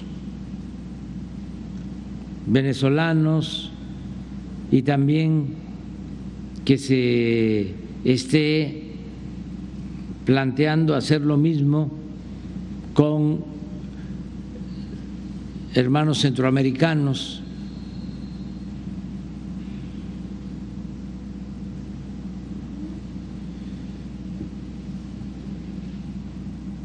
y que se continúe con el plan de apoyar a los países de Centroamérica y a otros países para que la gente no se vea en la necesidad de abandonar sus pueblos, abandonar sus familias. Él está muy consciente de que eh, debe haber migración por eh, deseos de superación, por, por gusto, que no sea obligatoria, que no sea por falta de oportunidades en los lugares de origen, que no sea por falta de trabajo o por violencia. Por eso estamos eh, insistiendo en que se invierta en planes de desarrollo. México lo está haciendo. Y eh, ayer se habló de este tema, la vicepresidenta Kamala Harris tiene a su cargo lo de los planes de inversión para Centroamérica. Hablamos también de seguridad, del tema del fentanilo, lo que se está haciendo en México y se va a compartir para que se aplique en los dos países, sobre todo la campaña de información a los jóvenes sobre el daño que causa el fentanilo y estas drogas químicas. Campañas amplias, masivas de información. Se trató el tema de las armas, del control de las armas y todo en un ambiente, repito, de mucho respeto y afecto.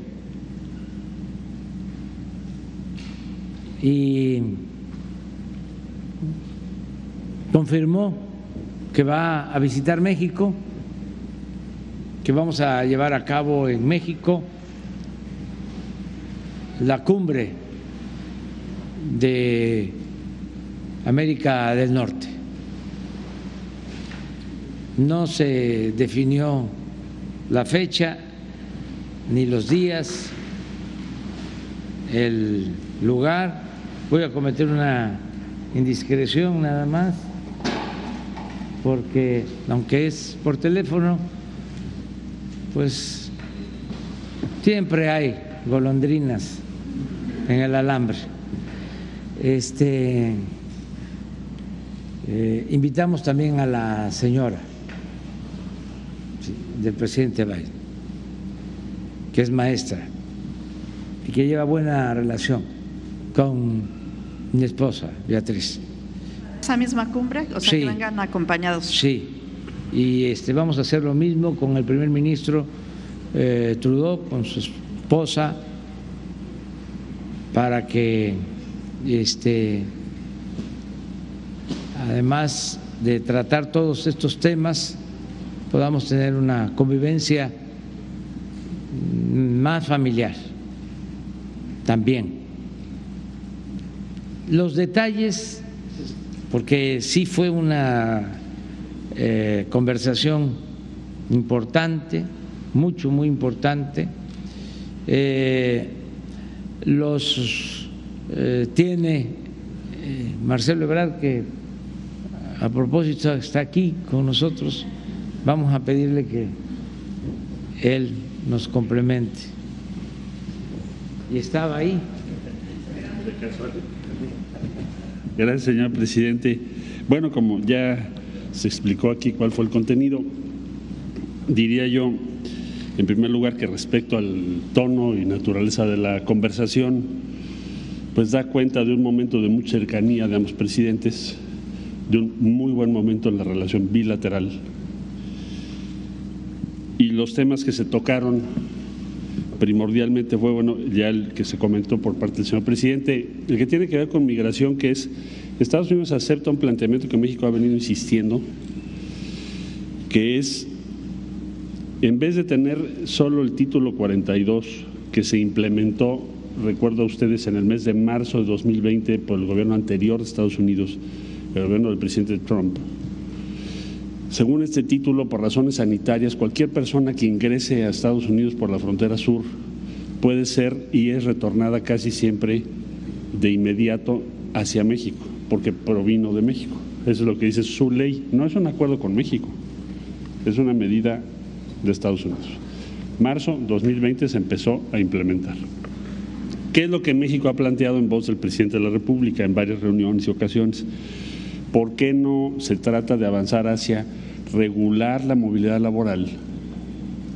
O cuando se trata de razones más allá de la, de la naturaleza laboral, es decir, cuando alguien está buscando llegar a Estados Unidos por razones humanitarias, pues que haya una manera de acceder a esos permisos o solicitudes y que no te obliguen a recorrer todo México, Centroamérica y todos esos países para llegar a Estados Unidos y correr riesgo de que te regresen, sea a México o que te repatrien.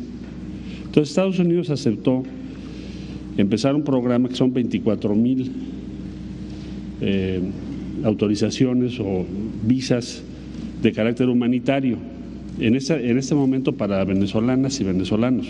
Probablemente en el futuro cercano, probablemente se pueda hacer para otras nacionalidades. Y, y también el presidente Biden anunció 65 mil visas de trabajo adicionales. Entonces, en esto es lo que está lo que estamos viviendo ahorita. Me preguntaste tú el otro día cuántos o cuántas venezolanas y venezolanos hay en México. Y te decía yo que hay asentados en México ya de carácter permanente como residentes, poco más de 77 mil venezolanas y venezolanos. Ya viven en México, ya trabajan en México. Y en lo que va del año hemos otorgado refugio por conducto de la Comar a otro número igual, 77 mil, que están en México en condición de refugio. Ahora bien, ¿Qué es lo que está pasando? ¿Por qué hay eh, venezolanos que regresaron a la frontera entre el día 12 de octubre y el día de hoy? ¿Cuántos son? ¿Por qué? Porque están aplicando la norma del título 42 diciendo si tú llegas por una vía irregular no te vas a poder quedar en Estados Unidos. Si haces tu procedimiento de acuerdo a las nuevas visas que acabo de describir, humanitarias, que es en línea, sí puedes tener, si el gobierno de Estados Unidos te lo autoriza, llegas a Estados Unidos directamente en avión y entras a Estados Unidos en una condición regular. Eh, ¿Cuántas personas han regresado en los últimos días? Bueno, el primer día fueron 744, el día 2 fueron 594, el día 3 251 y el día 4 179. Como verán ustedes, es un número decreciente. Esto es en toda la frontera. ¿Cuántas podría recibir México de, de venezolanos? Pues cada día son menos, 179. Ahora, por la frontera sur, pues sí recibimos mucho más porque nos están pidiendo refugio y se los damos. Entonces, lo que nos ha ofrecido Estados Unidos, o a nosotros, se lo ofreció a los venezolanos en este caso, es 24 mil visas humanitarias. Y probablemente ese número va a crecer. Entonces, ¿qué es lo que yo supondría? Pues que cualquier persona que conoce esto, pues tratará de hacer su trámite, ¿no? ¿Para qué haces todo ese camino? Te pones en riesgo, tienes que atravesar muchos países llegas a Estados Unidos y te regresan otra vez por el título 42 famoso. Entonces, ese es un tema. Repito las cifras, 24 mil y 65 mil visas de trabajo adicionales, de las cuales 25 mil son para centroamericanas y centroamericanos.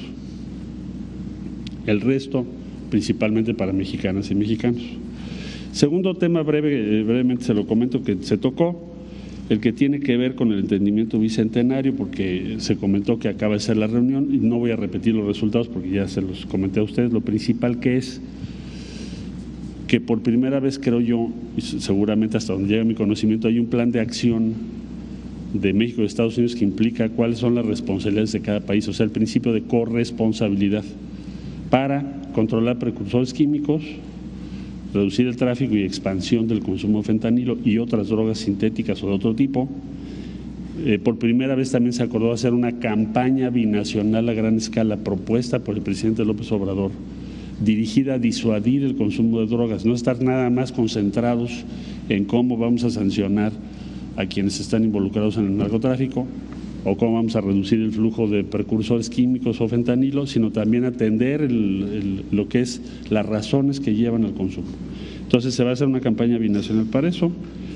Eh, el otro tema, como también ya lo comentó el señor presidente, tiene que ver con que somos los, principales socios comerciales, México y Estados Unidos. Es la relación, quizá la, una de las relaciones más grandes en el mundo en términos comerciales. Hoy en día somos el primer socio y desde luego lo que tiene que ver con la cumbre de América del Norte, que tendrá que ser en este invierno. ¿Qué fecha? Pues es, una negociación entre las agendas de los tres presidentes. En cuanto la tengamos, se las compartimos.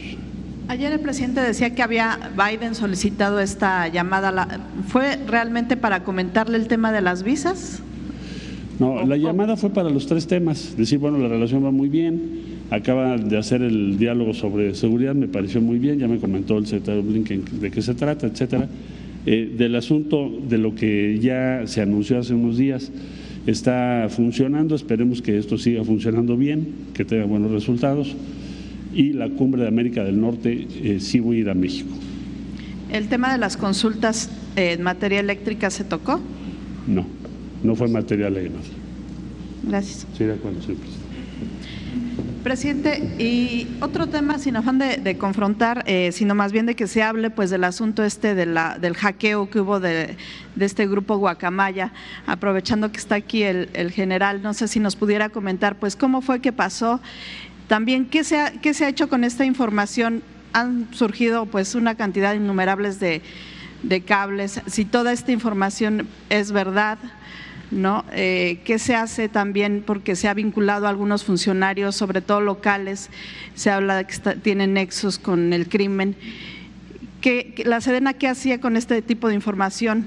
Si se la pasaba a los procuradores, si se abrían carpetas de investigación, no sé si nos pudiera dar un, comentario. Pues es que quisieran pues que este les ayudáramos a hacer el caldo gordo tratando el tema que fue un rotundo fracaso. ¿Se acuerdan? ¿El hackeo? Sí, en general. ¿Cómo lo anunció? A lo mejor hasta lo tienes por ahí. Loret de Mola, casi era el derrumbe de nuestro gobierno. A lo mejor lo tienes. Y fue como el parto de los montes.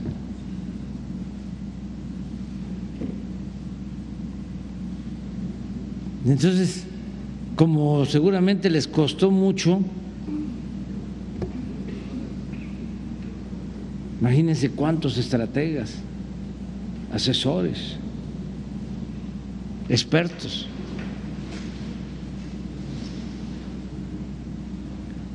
Y salió Puque. Ahí les dejo de tarea lo que significa Puque. Nada más Adán lo sabe. este, pues quisieran que siguiéramos hablando de eso. No, que se apliquen y que busquen otro asunto. Ya eso no funcionó.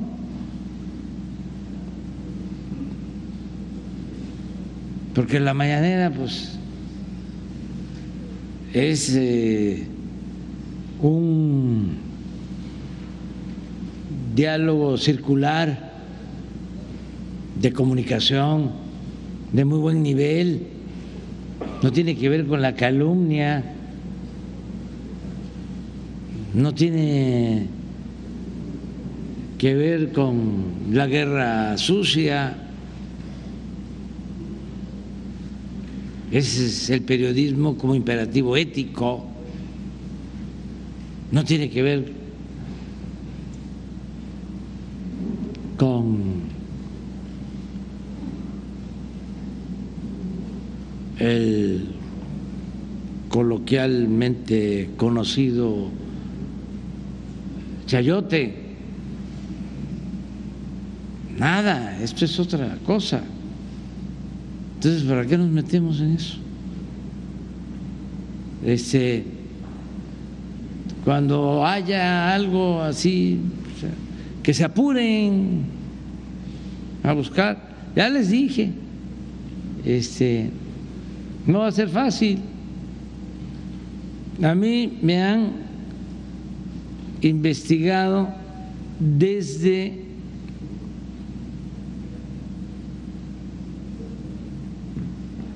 ...1977... primer reporte lo tengo de 1978 de Nazar Aro, que decía que era yo comunista, cuando estaba de director del Instituto Nacional Indigenista en Tabasco. 1978, 79, 78. ¿Cuántos años tiene eso?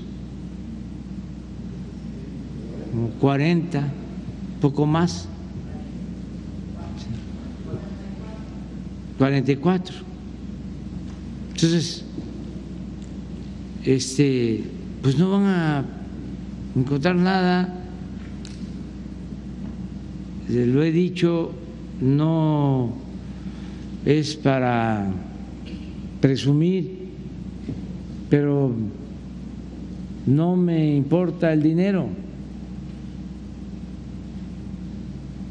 he aprendido y es un consejo que yo puedo dar a seres queridos y amigos, también queridos, de que no hay que tener mucho apego ni al dinero ni al poder.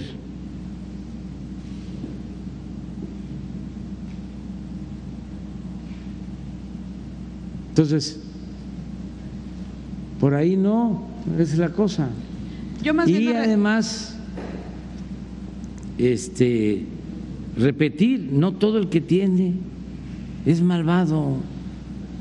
Hay gente que tiene un patrimonio que lo consiguió con esfuerzo, con trabajo, de conformidad con la ley, merece respeto. El que invierte, genera empleos, merece respeto. El empresario merece respeto y apoyo. Nosotros estamos en contra de la riqueza mala vida, en contra de la corrupción, que como dije al principio, era el principal problema de México. Tan es así que ahora que no se permite la corrupción arriba, sin endeudar al país, sin aumentar impuestos, sin gasolinazos.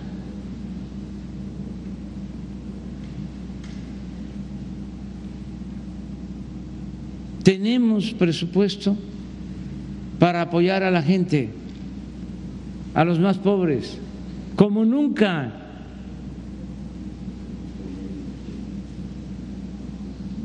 No es un reto, no es un desafío, les invito a que vayan a la comunidad, al pueblo que quieran de Tamaulipas. Y en ese pueblo, por más apartado, ahí van a encontrar que están llegando los apoyos para el bienestar. Ahí si hay un adulto mayor, ahí está recibiendo su pensión. Todos los 43 municipios, pero no solo las cabeceras municipales, todos los pueblos, las comunidades, hasta las más apartadas. Es más, entre más pobreza, más reciben.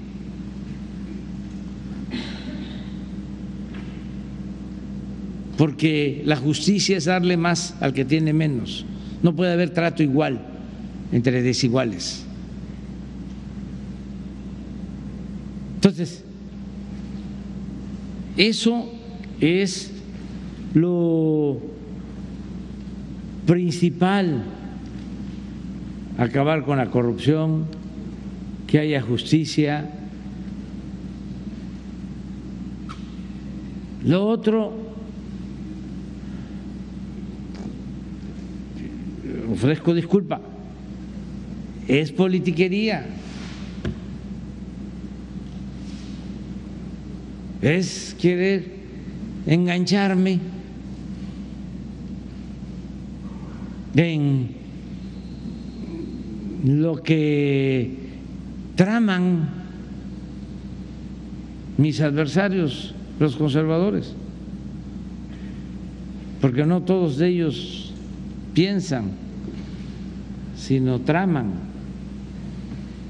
tan nada más, ni duermen viendo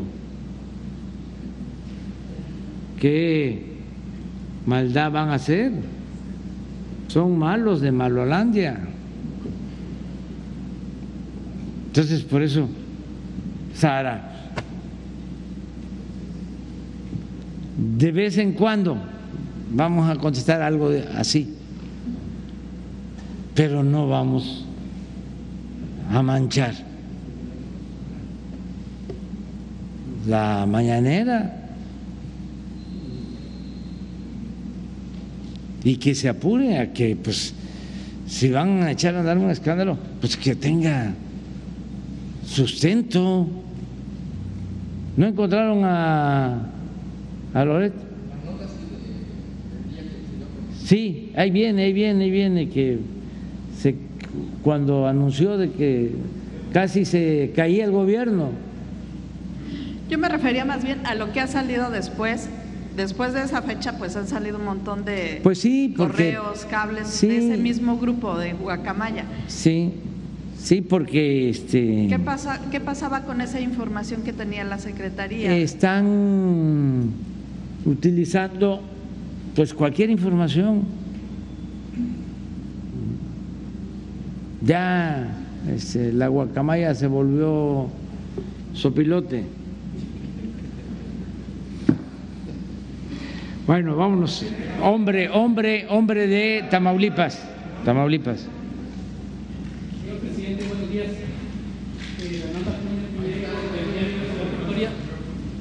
Fernando Acuña Piñairo del diario de Ciudad Victoria y del periódico digital Notifer.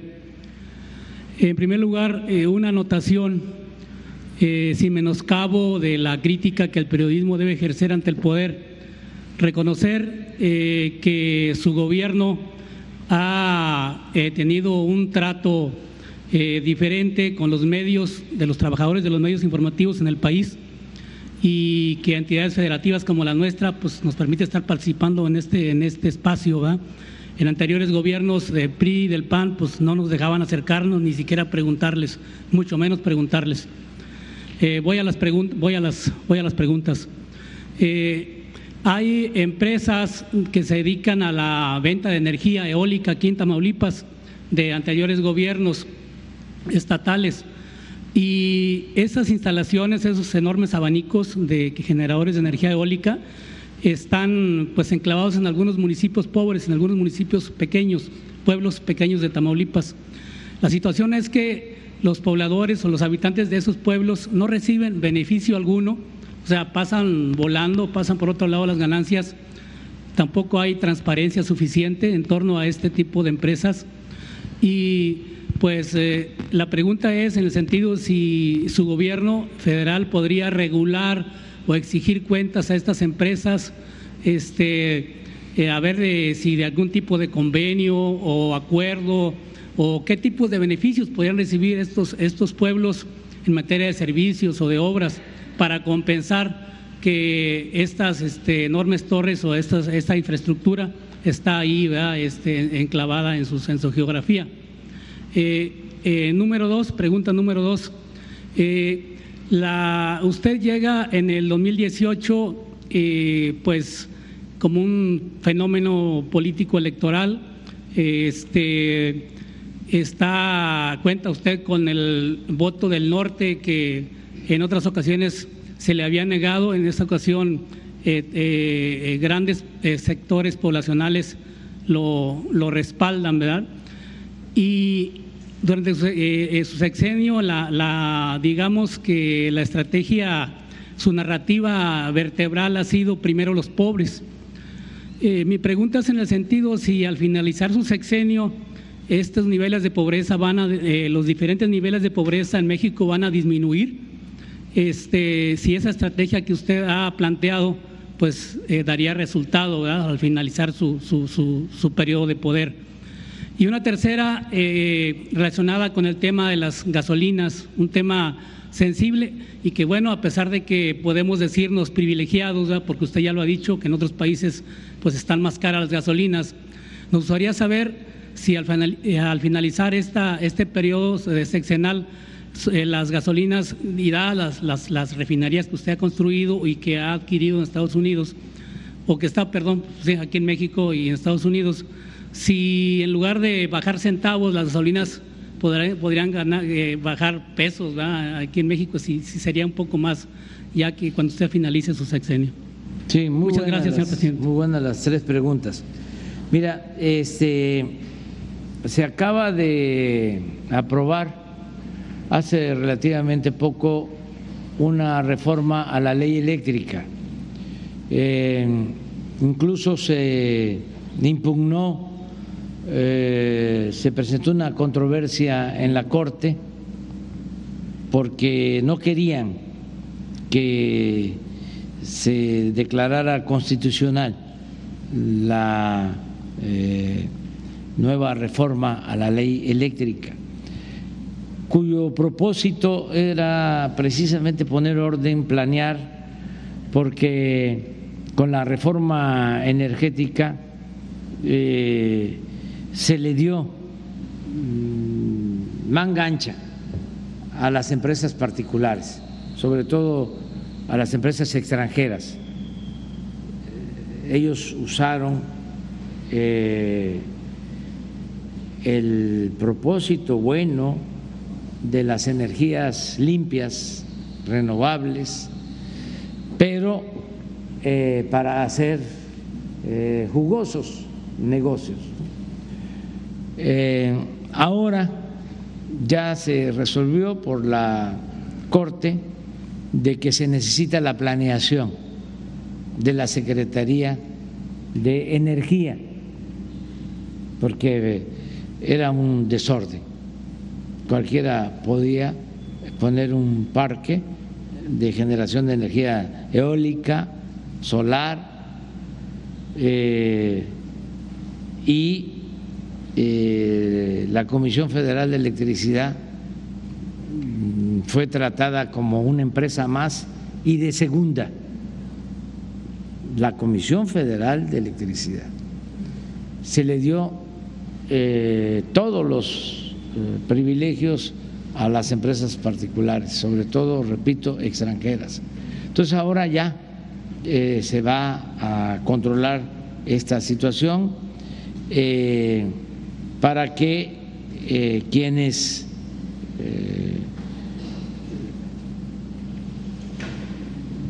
entregan sus terrenos reciban lo que por justicia les corresponde, eh, que sean acuerdos eh, justos en donde están las, las torres. Eh, esto ya lo va a hacer la Secretaría de Energía. Lo otro es que también no se exigió que se construyeran líneas de transmisión, sino que toda esa energía eh, se incorporara a las líneas de transmisión de la Comisión Federal de Electricidad.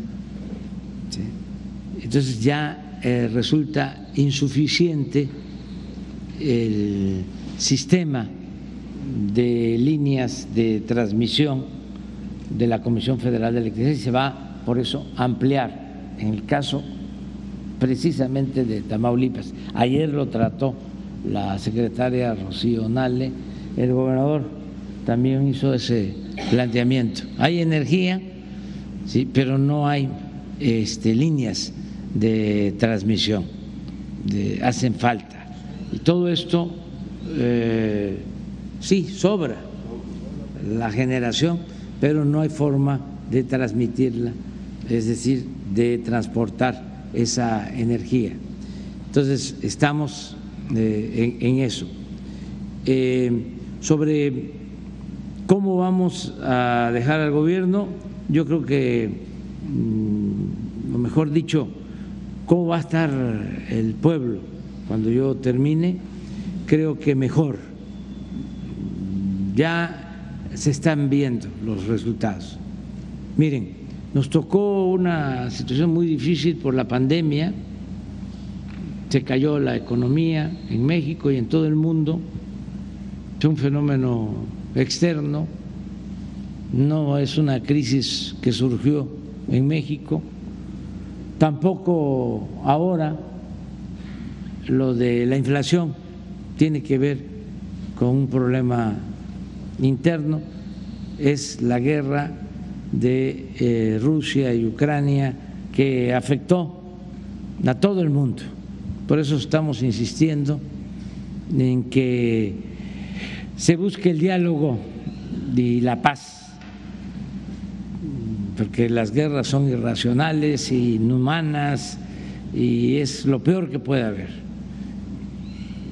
Y si fuese poco, también están generando mucha inestabilidad económica en el mundo, en todos lados.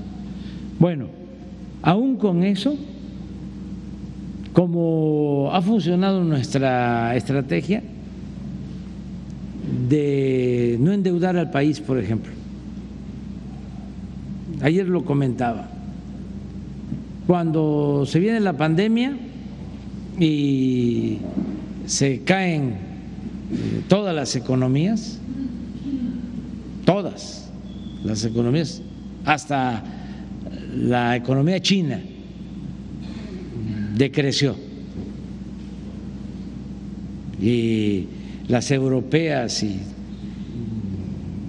Estados Unidos, todos, todos, este, cayeron económicamente. Nuestro país, desde luego, 8.3 cayó la economía de México. No se veía desde los años 30 del siglo pasado una caída económica así, por la pandemia. Entonces, de inmediato, la eh, respuesta de casi todos los países fue contratar deuda. Y nosotros dijimos, no, vamos a utilizar lo ahorrado, vamos a que no se nos caiga la recaudación y vamos a orientar bien el presupuesto y vamos a aplicarlo de abajo hacia arriba, porque las solicitudes de deuda eh, siempre tienen que ver con apoyar arriba,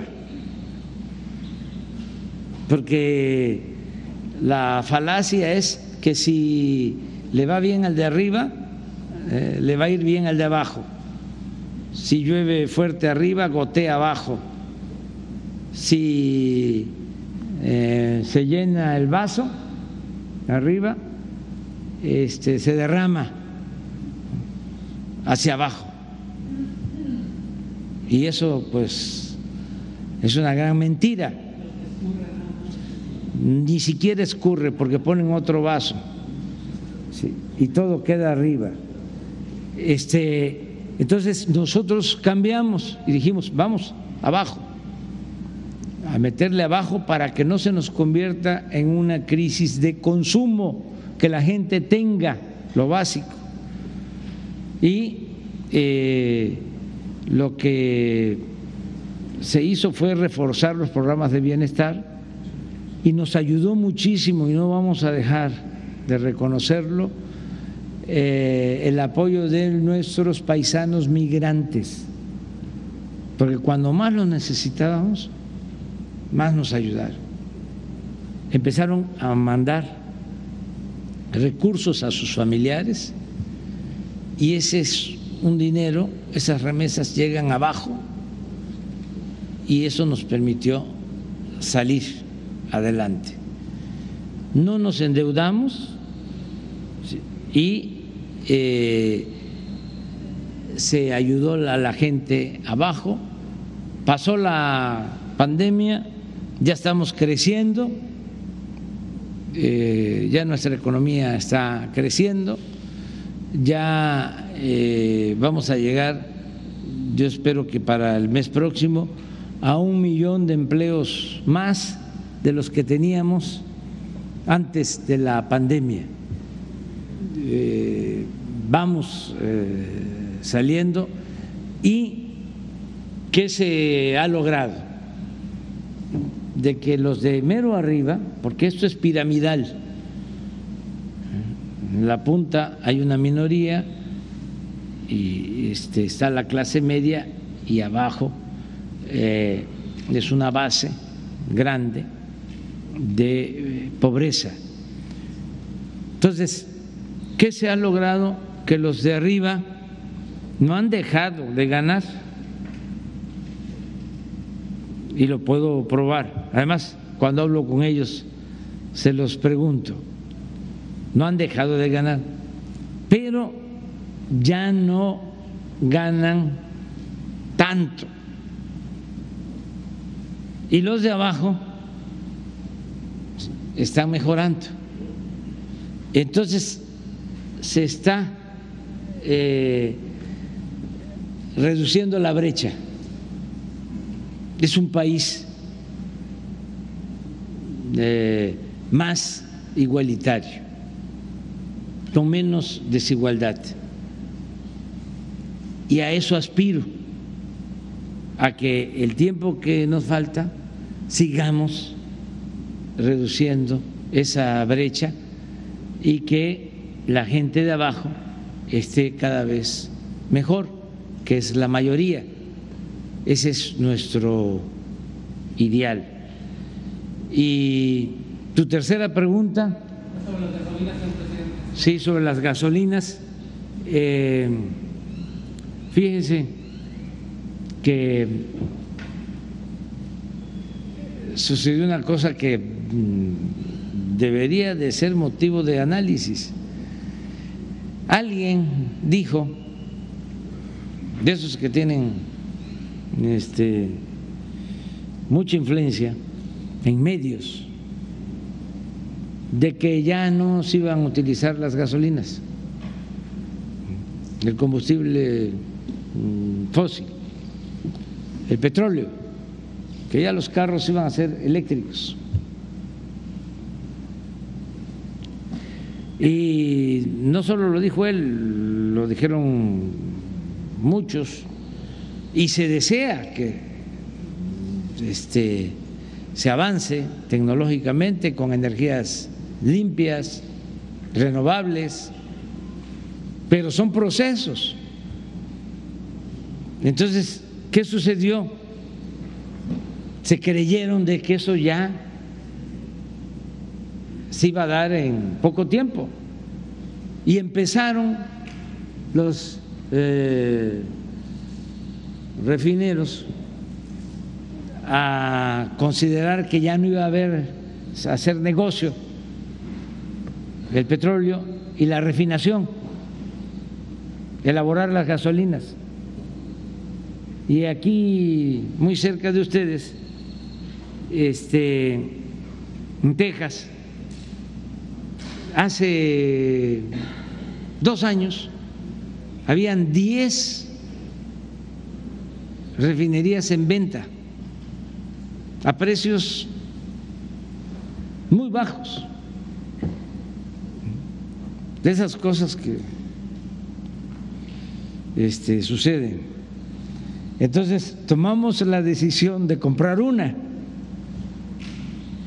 Deer Park, en Houston.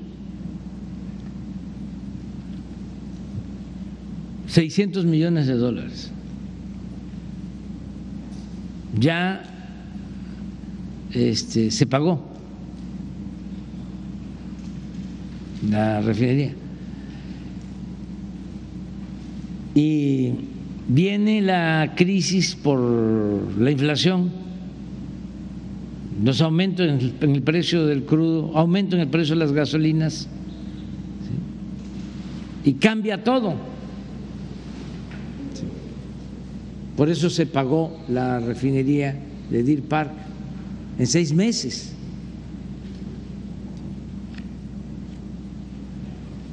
No se podía, pues, a lo mejor no nos iban a dar permiso, por eso tengo eh, mucho reconocimiento al presidente eh, Biden, porque para comprar esa refinería eh, el gobierno estadounidense dio el permiso.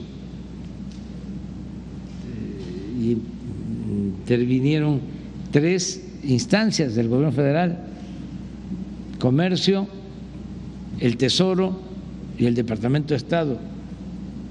Y teníamos dos votos a favor.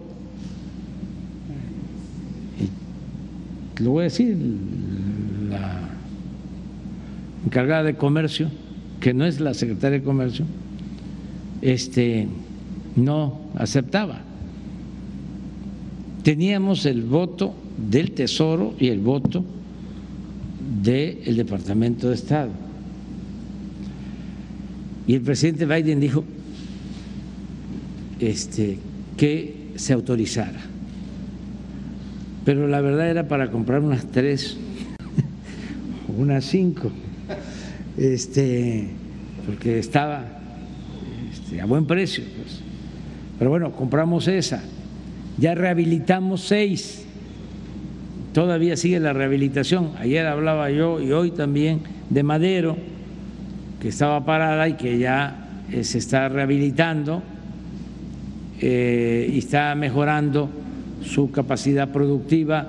Ya se terminó de construir la de Dos Bocas, ya está integrándose, va a empezar a, periodo de prueba consideramos que para el año próximo ya va a estar produciendo. En total, con dos nuevas plantas coquizadoras que se están construyendo, estas plantas consisten en convertir el combustorio en gasolina, mm, lo cual hace más rentable eh, el hidrocarburo y eh, menos contaminante. Bueno, con todo eso ya vamos a poder ser autosuficientes, producir en México gasolinas y diésel. Con eso ya se puede hacer eh, mucho, porque cuando menos se garantiza que no aumente el precio. Y si se sigue invirtiendo hacia adelante, en construir otra refinería o dos, porque llevábamos 40 años sin hacer una nueva refinería. Entonces, si se continúa así, sí se puede bajar el precio de eh, las gasolinas, que es tu, que es tu pregunta. Eh, pero garantizar que no aumente el precio es muy bueno porque si eh, hubiésemos mantenido los precios de mercado de las gasolinas en México, no tendríamos una inflación de 8.7, sino de 14%. Y eso nos hubiese pegado muy fuerte. Entonces, sí es importante la autosuficiencia energética, como es muy importante la autosuficiencia alimentaria de ahí la importancia de Tamaulipas, que se abandonó la producción de maíz, que se abandonó la producción de sorgo. La importancia de eh, tener eh, fertilizantes. Si tenemos gas que es materia prima para el fertilizante, podemos eh, tener en Tamaulipas eh, una planta de fertilizante y impulsar la producción agrícola en Tamaulipas. Todo esto que estamos hablando con el doctor, eh, que vamos nosotros a dejar iniciado muchas cosas, tenemos aquí la confianza de que él, pues yo termino en menos de dos años, en septiembre, a finales de septiembre del 24, pero él va a estar todavía cuatro años más, entonces va a quedarse a cuidar todo lo que se inicie. Esa es una gran ventaja, eh, que el doctor Américo esté aquí con nosotros. Muy bien, vamos con usted, usted, usted, usted. Gracias, presidente. Carlos Domínguez, de Nación 14 y de Nuevo Laredo, Tamaulipas. Eh, me permito leerle algo para. ¿De aquí de Tamaulipas? De Nuevo Laredo, sí. Fíjate. Este, y ahí estoy en las mañaneras. Yo, concurrentemente. yo, ya, yo, yo te consideraba de, de allá. De... Allá estamos en, en, Ciudad de México, pero Sí. déjeme, le comento por qué, eh, presidente, me permito leer para que no se me escape nada del mensaje que le quiero dar. Desde el pasado 3 de abril del 2019, presidente, me presenté por primera vez en su conferencia mañanera para solicitarle con mucha esperanza su ayuda para resolver el cobarde asesinato de mi padre, el periodista Carlos Domínguez, que fue apuñalado en 24 ocasiones el 13 de enero eh, del 2018 en las calles de Nuevo Laredo mientras llevaba a sus nietos a un paseo al zoológico de fin de semana. Eh, me atreví a buscarlo porque viene usted una esperanza, pues las investigaciones sobre su asesinato en ese momento estaban y siguen aún estancadas, pero en ese momento había eh, este, seis personas este, sospechosas vinculadas o, en proceso de vinculación a, a proceso. Eh, pero un juez decidió ponerlos en libertad en 2020. Eh, hace poco más de un año, eh, un tribunal de alzada decidió reponer el proceso, pues encontró que estuvo mal, que se llevó a cabo mal el, el primer este, juicio. Y pues bueno, eh, las personas este, que eran, fueron vinculadas y, y que están requeridas nuevamente por el tribunal de alzada, pues están prófugos, hay órdenes de aprehensión. Y pues yo, enfrentándome a una fiscalía ya casi cinco años que no me quiso dar íntegramente la carpeta de investigación, fue a cuentagotas, eh, un asesoramiento jurídico por parte de la Comisión de Víctimas del Estado Raquítica de mala gana, siempre de muy mala gana, di vueltas aquí a Tamaulipas, muchas veces eh, y nunca encontré nada o fue muy poco lo que pude hacer por el tema. Presidente, usted me dijo la primera vez que lo vi en el 2019 que me iba a ayudar, también me dijo en varias ocasiones después, posteriores a esa, que no estaba solo. Y pues así ha sido. Aunque desgraciadamente el asesinato de mi padre quedó en medio de una disputa política que espero de verdad con, con muchas ganas que se haya acabado el pasado 30 de septiembre con la llegada del doctor Américo, eh, pues vengo aquí con la esperanza de solicitarle a ambos nuevamente a usted, señor presidente, por primera vez al doctor Américo, nuestro nuevo gobernador, pues ayuda, ayuda porque pues me fue prácticamente imposible el sexenio pasado y pues hoy empieza otro, hay seguramente, espero que así sea, el doctor Américo habrá de conducir. Bien, en Tamaulipas, doctor Américo, está en sus manos a partir de de, de primero de este mes, el esclarecer el asesinato de mi padre, como muchos otros que han ocurrido en Tamaulipas posteriores a su llegada, anteriores, perdón, a su llegada. Entonces, pedirle, doctor Américo, cuándo podríamos eh, trazar una ruta para que se esclarezca el asesinato de mi padre, que en próximo enero que viene está por cumplir cinco años de asesinato, de, de, pues de que nos lo quitaron, de que le quitaron a Nuevo Laredo un, un periodista, como hace poco aquí también en Ciudad Victoria. Entonces, eh, solicitarle, presidente, su, de alguna forma, de verdad, mi, mi madre, mi, mis hermanos, mi, mis hijos también, eh, requerimos justicia porque de verdad han pasado casi cinco años y duele como el primer día, este, siguen pasando más y y duelen igual, señor presidente. Entonces, eh, doctor, en, en usted vengo hoy a pedirle, por favor, acabo de escuchar hace un momento, refirieron el tema, seguramente, pues no, no eran ocho, eran seis. Eh, murió uno, desgraciadamente, en, en prisión. Dicen que, que el gobernador pasado eh, montó todo No lo sé, le digo que no conozco a, a- este, a plenitud la carpeta, me de verdad, ¿eh? Eh, tengo casi nada de ella, este, me la dieron a cuentagotas, todo, eh, no estuvo muy bien por parte de las autoridades, la Fiscalía y la Comisión de Víctimas, lo que no, lo- todo lo que tuve que pasar, presidente, entonces ha habido, ha habido mucha desinformación, espero de verdad eh, justicia y que ya no quede más tiempo impune este cobarde asesinato de mi papá. Gracias. Sí, yo le tengo confianza, te, te- lo digo sinceramente, este, al doctor. Y este y yo le pido al doctor que platique contigo, que este que se pongan de acuerdo y yo también en todo lo que yo pueda ayudar, que cuentes también conmigo, que sigas contando conmigo, pero este, yo estoy seguro que el doctor es un hombre de bien, un hombre bueno y este justo, y a él se lo encargamos. Si te parece, Por favor, si por se supuesto ponen de acuerdo Sí, para encontrar, Muchas gracias. para ver, de acuerdo, doctor. Gracias, presidente. Ya, ya, ya, ya, ya, ya, ya, ya, ya, ya, ya, ya, ya, ya, ya. No, no, este, no mentir, no robar, eh, no traicionar y hay que ir a desayunar. Bueno, Dios a Dios.